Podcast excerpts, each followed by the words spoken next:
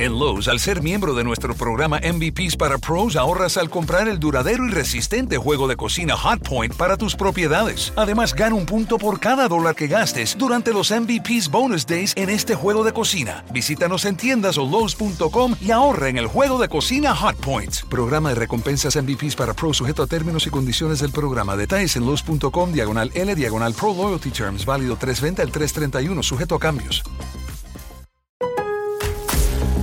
Lowe's MVP's bonus days are back for pros. Right now, buy a DeWalt 20 volt max power stack battery 2 pack at 199 and get a select DeWalt Bear tool free. Plus, earn three times the bonus points on all Metabo HPT tools and products. Shop even more savings and bonus points offers during MVP's bonus days at Lowe's. Bonus points calculated before taxes and fees after applicable discounts, if any. Valid 320 through 331. Subject to change. Selection varies by location. While supplies last. Discount taken at time of purchase. Visit Lowe's.com slash MVP's bonus points for details. Experiencias paranormales de un repartidor. Es fácil trabajar como repartidor de una aplicación móvil, pues solo te llegan los pedidos, aceptas el destino y te diriges a recogerlo para después entregarlo en la puerta o domicilio del cliente. Los turnos para trabajar en aplicación son opcionales, pero regularmente la mayoría comienza en la mañana y termina por la tarde. Siempre me gustó trabajar más de noche, pues los pedidos regularmente son de comida rápida, alitas, enchiladas o cosas por el estilo. Además de que la competencia se reduce bastante, los pedidos se acumulan y no me doy abasto. Las propinas son buenas y el camino siempre va despejado. Sin embargo, he de admitir que la gente que pide órdenes a partir de cierta hora es un poco peculiar. De igual manera, hay fraccionamientos y lugares de los cuales prefiero mantenerme alejado, pues muchos de ellos carecen de iluminación o son lugares con obstáculos en la calle. Incluso hay zonas donde me han intentado robar en un par de ocasiones, fallando ya que soy muy hábil manejando la motocicleta. Recuerdo que una noche llevé una orden bastante grande de sushi a una mujer. Al llegar al domicilio, la señora insistió en que subiera su pedido hasta la puerta de su departamento. Estas situaciones las trato de evitar a toda costa, pues entrar en un edificio es peligroso porque no tienes garantía de nada. Aquella vez le dije a la mujer que me era imposible dejarle su pedido hasta la puerta del departamento, a lo que yo le pedí que me disculpase, pero justo cuando encendí el motor de la motocicleta, la mujer pegó un grito desde el oscuro portal de la puerta. No esperes propina, holgazán. Después de eso solo me acerqué con la bolsa de papel y ella estiró su largo brazo desde la oscuridad, tomó el paquete con sus largas y afiladas uñas. En la aplicación me marcaba que el pago se había cargado a su tarjeta, entonces salí de ahí inmediatamente. Detrás de mí escuché cómo la señora hizo añicos la bolsa de papel con un gargoteo como si fuera un animal que estuviese comiendo de forma grotesca. Al final, solo pude ver cómo la señora arrojaba la bolsa y los restos de comida por el aire. En una ocasión, mucho tiempo después, recibí un pedido Aquel pedido no tenía nada extraño, pues solo era un montón de hamburguesas y papas, pero el domicilio del cliente se encontraba en una zona muy peligrosa de la ciudad. Al aceptar el pedido, el navegador del celular comenzó a guiarme por calles demasiado solas, pues a cada metro que avanzaba tenía esa sensación de que en cualquier momento alguien saltaría de la oscuridad y me quisiera saltar. Después de un rato llegué a una cerrada. El destino estaba cruzando la calle. Tenía que introducirme hasta el fondo para poder entregar la orden. Pensé que se trataba de una casa, pero al estar justo en el punto de entrega me di cuenta que se trataba de una vieja capilla. Después de avisar que ya había llegado, apareció un grupo de niños acompañados de un hombre demasiado alto. Los niños apenas iban vestidos. El hombre iba descalzo y tenía los ojos de un rojo demasiado intenso. Mirándome fijamente, el hombre sacó una bolsa de su bolsillo y me la dio. Me dijo, toma, aquí está el pago. Yo pensé que se trataba de una broma y que al abrir la bolsita faltaría obviamente parte del dinero. Para mi sorpresa, al abrir aquella bolsita me encontré con un puñado de monedas antiguas y de oro. Al yo voltear para agradecerle al Señor, él y los niños habían desaparecido. La siguiente y última anécdota solo se la he contado a gente con la cual me siento en confianza, pero decidí esta noche contársela a ustedes pues ha sido una de las peores que he vivido. En una ocasión, cuando me encontraba repartiendo el último pedido pasada la medianoche, me llegó una alerta, misma que llamó mi atención, pues la mayoría de negocios cierran a esa hora. Entonces la acepté.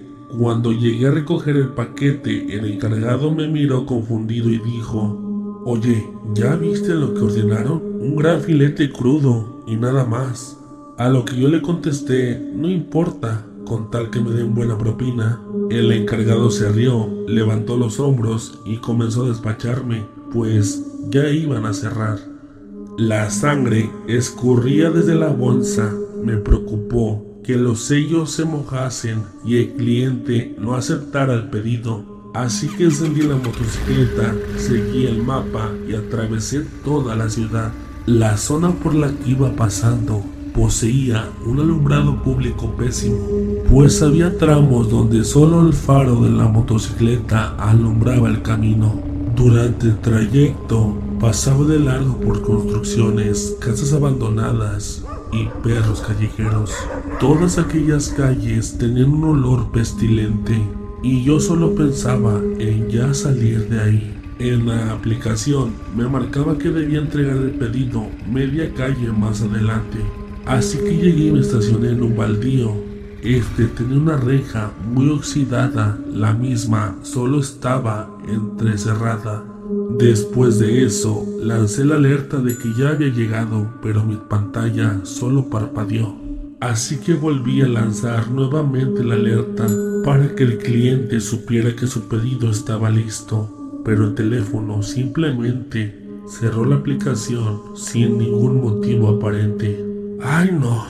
dije en medio de la oscuridad. Acerqué la mano a la llave y justo cuando iba a apagar el motor, me detuve. Examiné todo mi alrededor y descubrí un abandonado terreno sin barda, el cual tenía hierba crecida y mucha basura regada.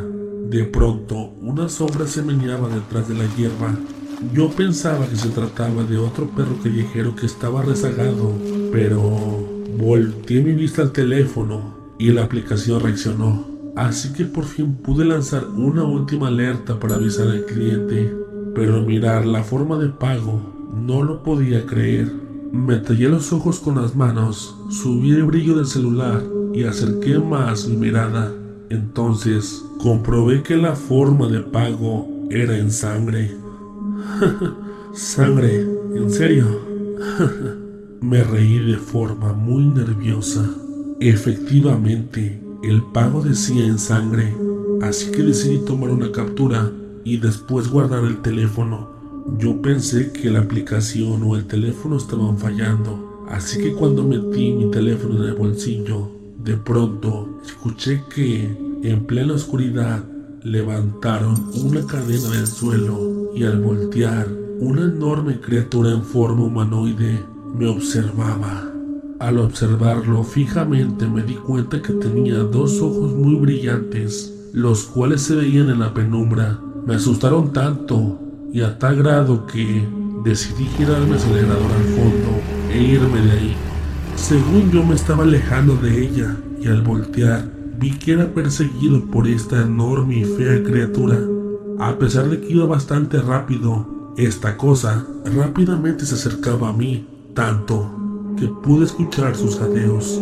Gritar era algo inútil por culpa del casco, pero no puedo quejarme pues sentí un gran golpe en la cabeza que me derribó de la moto. Rodé por el asfalto para finalmente estrellarme contra un muro. A pesar del dolor que me causaba, me levanté rápidamente para ver dónde estaba esta criatura.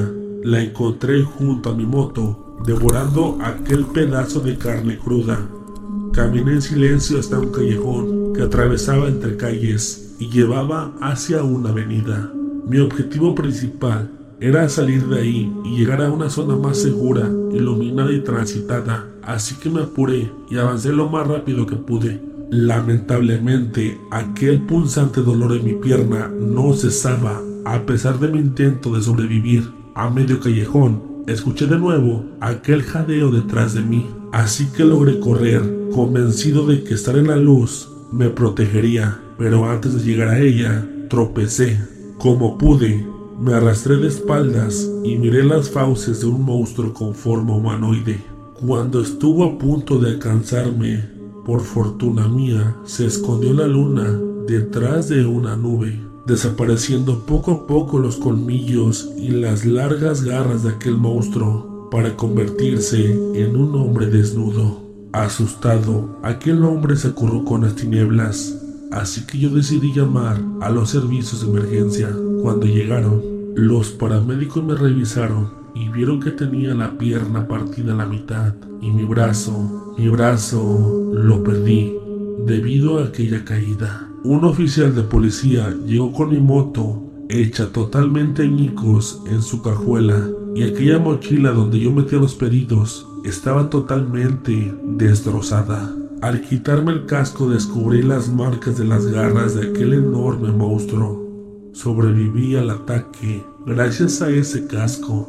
Se estarán preguntando qué pasó con la bestia que se convirtió en hombre, pero ni los paramédicos ni los policías vieron a alguien más en ese sitio. Tanto oficiales como paramédicos estaban totalmente asombrados por lo que me había pasado. Así que uno de ellos preguntó, Oye, ¿te atacó un perro?